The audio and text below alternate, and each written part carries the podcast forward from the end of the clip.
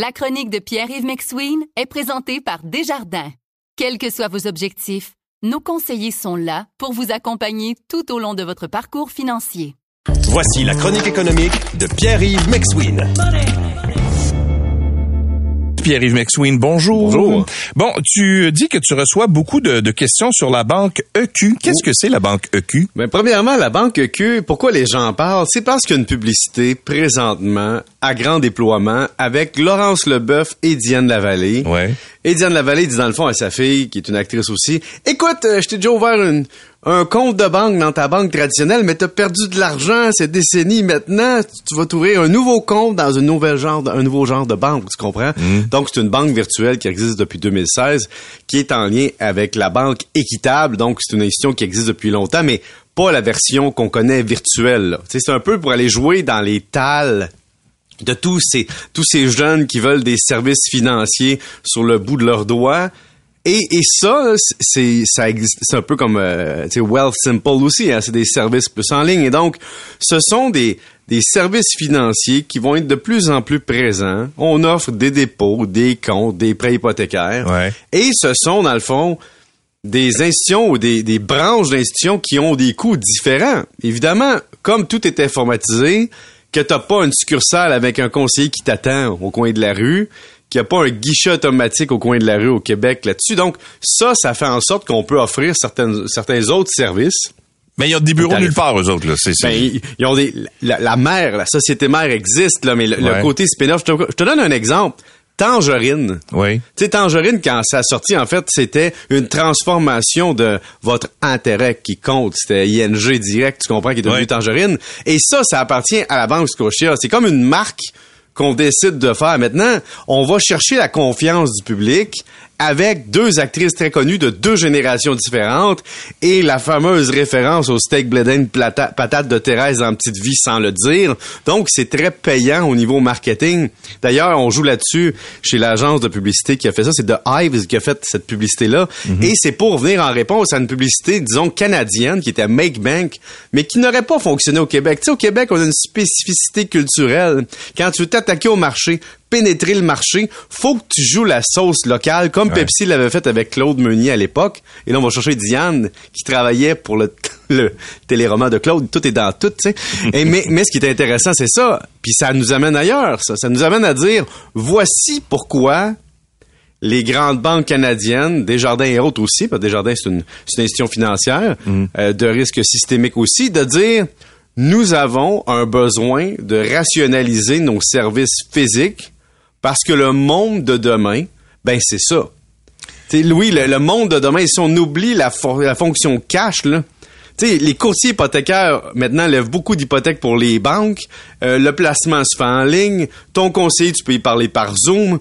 Donc, l'espèce de structure physique et de confiance liée à Ouais. il y a du béton, ce n'est plus 2024. Mais, mais euh, ils sont soumis aux mêmes règles que les, les autres banques. La loi des banques au, Ca- au Canada est, est- offre quand même une certaine protection pour les... euh, Les dépôts, tu as les- raison. ouais. Les dépôts, par exemple, sont protégés par le SADC. Maintenant, il y a toujours un risque bancaire qui existe, mais effectivement, euh, les plus petites banques ont d'autres risques selon des BRS Morningstar de, de risques. Mm. Mais au total, tu as quand même ton dépôt, techniquement, selon ce qui est affirmé sur le site de Banque EQ, c'est protégé par la SADC comme un Ouais. dépôt à la Banque nationale, par exemple. Bon.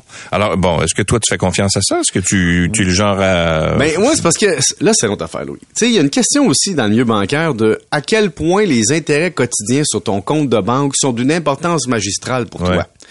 Quand tu commences à évoluer dans la vie, puis t'es plus à 22 ans ou à 16 ans, mais t'es à 44, 45 ans, l'âge vénérable de- des, des, des rides d'en face comme ça m'arrive, ben, c'est beaucoup plus de le trouble de Ouais. gérer tes affaires. Le trouble d'avoir plus d'un intermédiaire. Le trouble de ne pas pouvoir prendre le téléphone et de parler à quelqu'un pour gérer des, des transferts, des choses. Donc, ça dépend comment t'es. Mais moi, je laisse pas d'argent dans mon compte courant. Donc, cette publicité-là qui dit à sa fille, Hey, tu perds des milliers de dollars en intérêt, c'est parce que moi, Diane, j'en laisse pas d'argent dans mon compte de banque. Fait que je paye pas des milliers de dollars en intérêt. Tu, sais, tu comprends? Ça dépend Ouais. quel genre. Mais ce genre de banque-là, ce que ça veut faire, c'est attirer les jeunes à leur point de départ.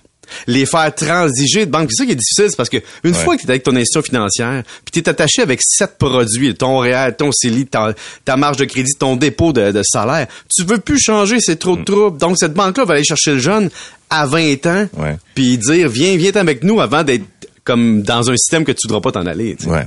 Puis il y a des banques qui le font beaucoup plus euh, tôt que ça. Là. Euh, je savais même pas que ça existait encore les, les fameux comptes là chez Desjardins là, dans les écoles ou primaires. Oui, Desjardins ou autres. Le, principe est toujours le même. Ouais. Ou c'est tes parents qui influencent ta vie dans le fond. Ben oui, c'est ça. C'est que dans le fond, tes parents, si tu ouvres un compte à 22 ans, tu vas laisser faire là, parce que tu mm. vas être majeur.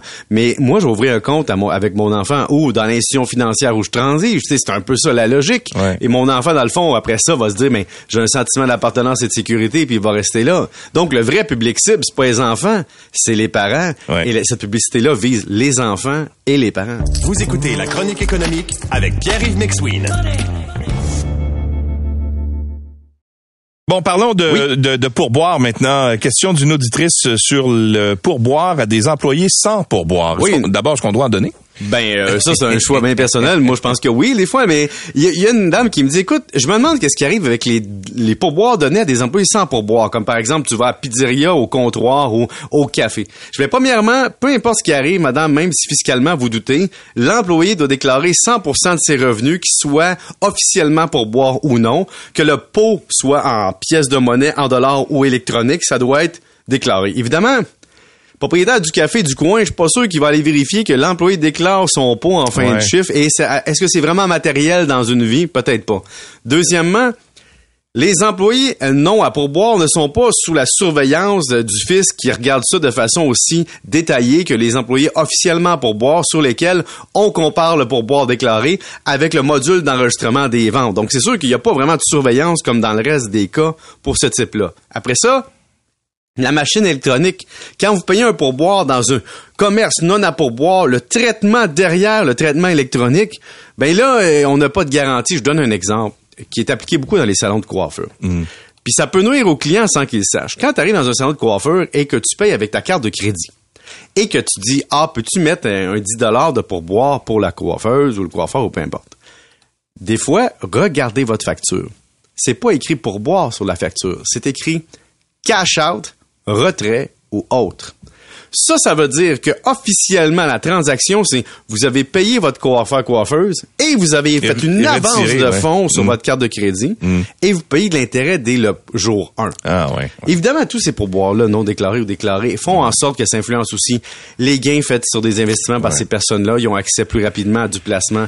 Ils ont aussi plus d'aide du gouvernement sur les allocations. Tout ça mm. fait partie du monde fiscal de la vie mais je ne pense pas que le, le 2 piastres et 50 de type en 25 cents sur le comptoir, ça ne permet pas non plus de garder une clientèle, c'est-à-dire de la main-d'œuvre parce que de la main-d'œuvre qui, aime le côté implicite de ne pas tout déclarer fait partie un peu de certaines industries. Mais on est euh, aussi un peu pris en otage parce que quand tu vas payer avec ta carte de débit, puis il n'y a plus personne qui paye en argent maintenant, ou à peu près plus. Là, t'as l'air fou, hein? T'as toujours la petite question avant, là. La petite question, voulez-vous donner du pourboire? Puis avant, tu faisais du bruit dans le pot. Ouais. Ça pas dire que c'était beaucoup d'argent. Maintenant, c'est que c'est écrit sur papier, t'es cheap.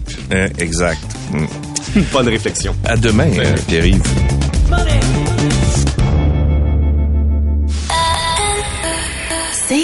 23.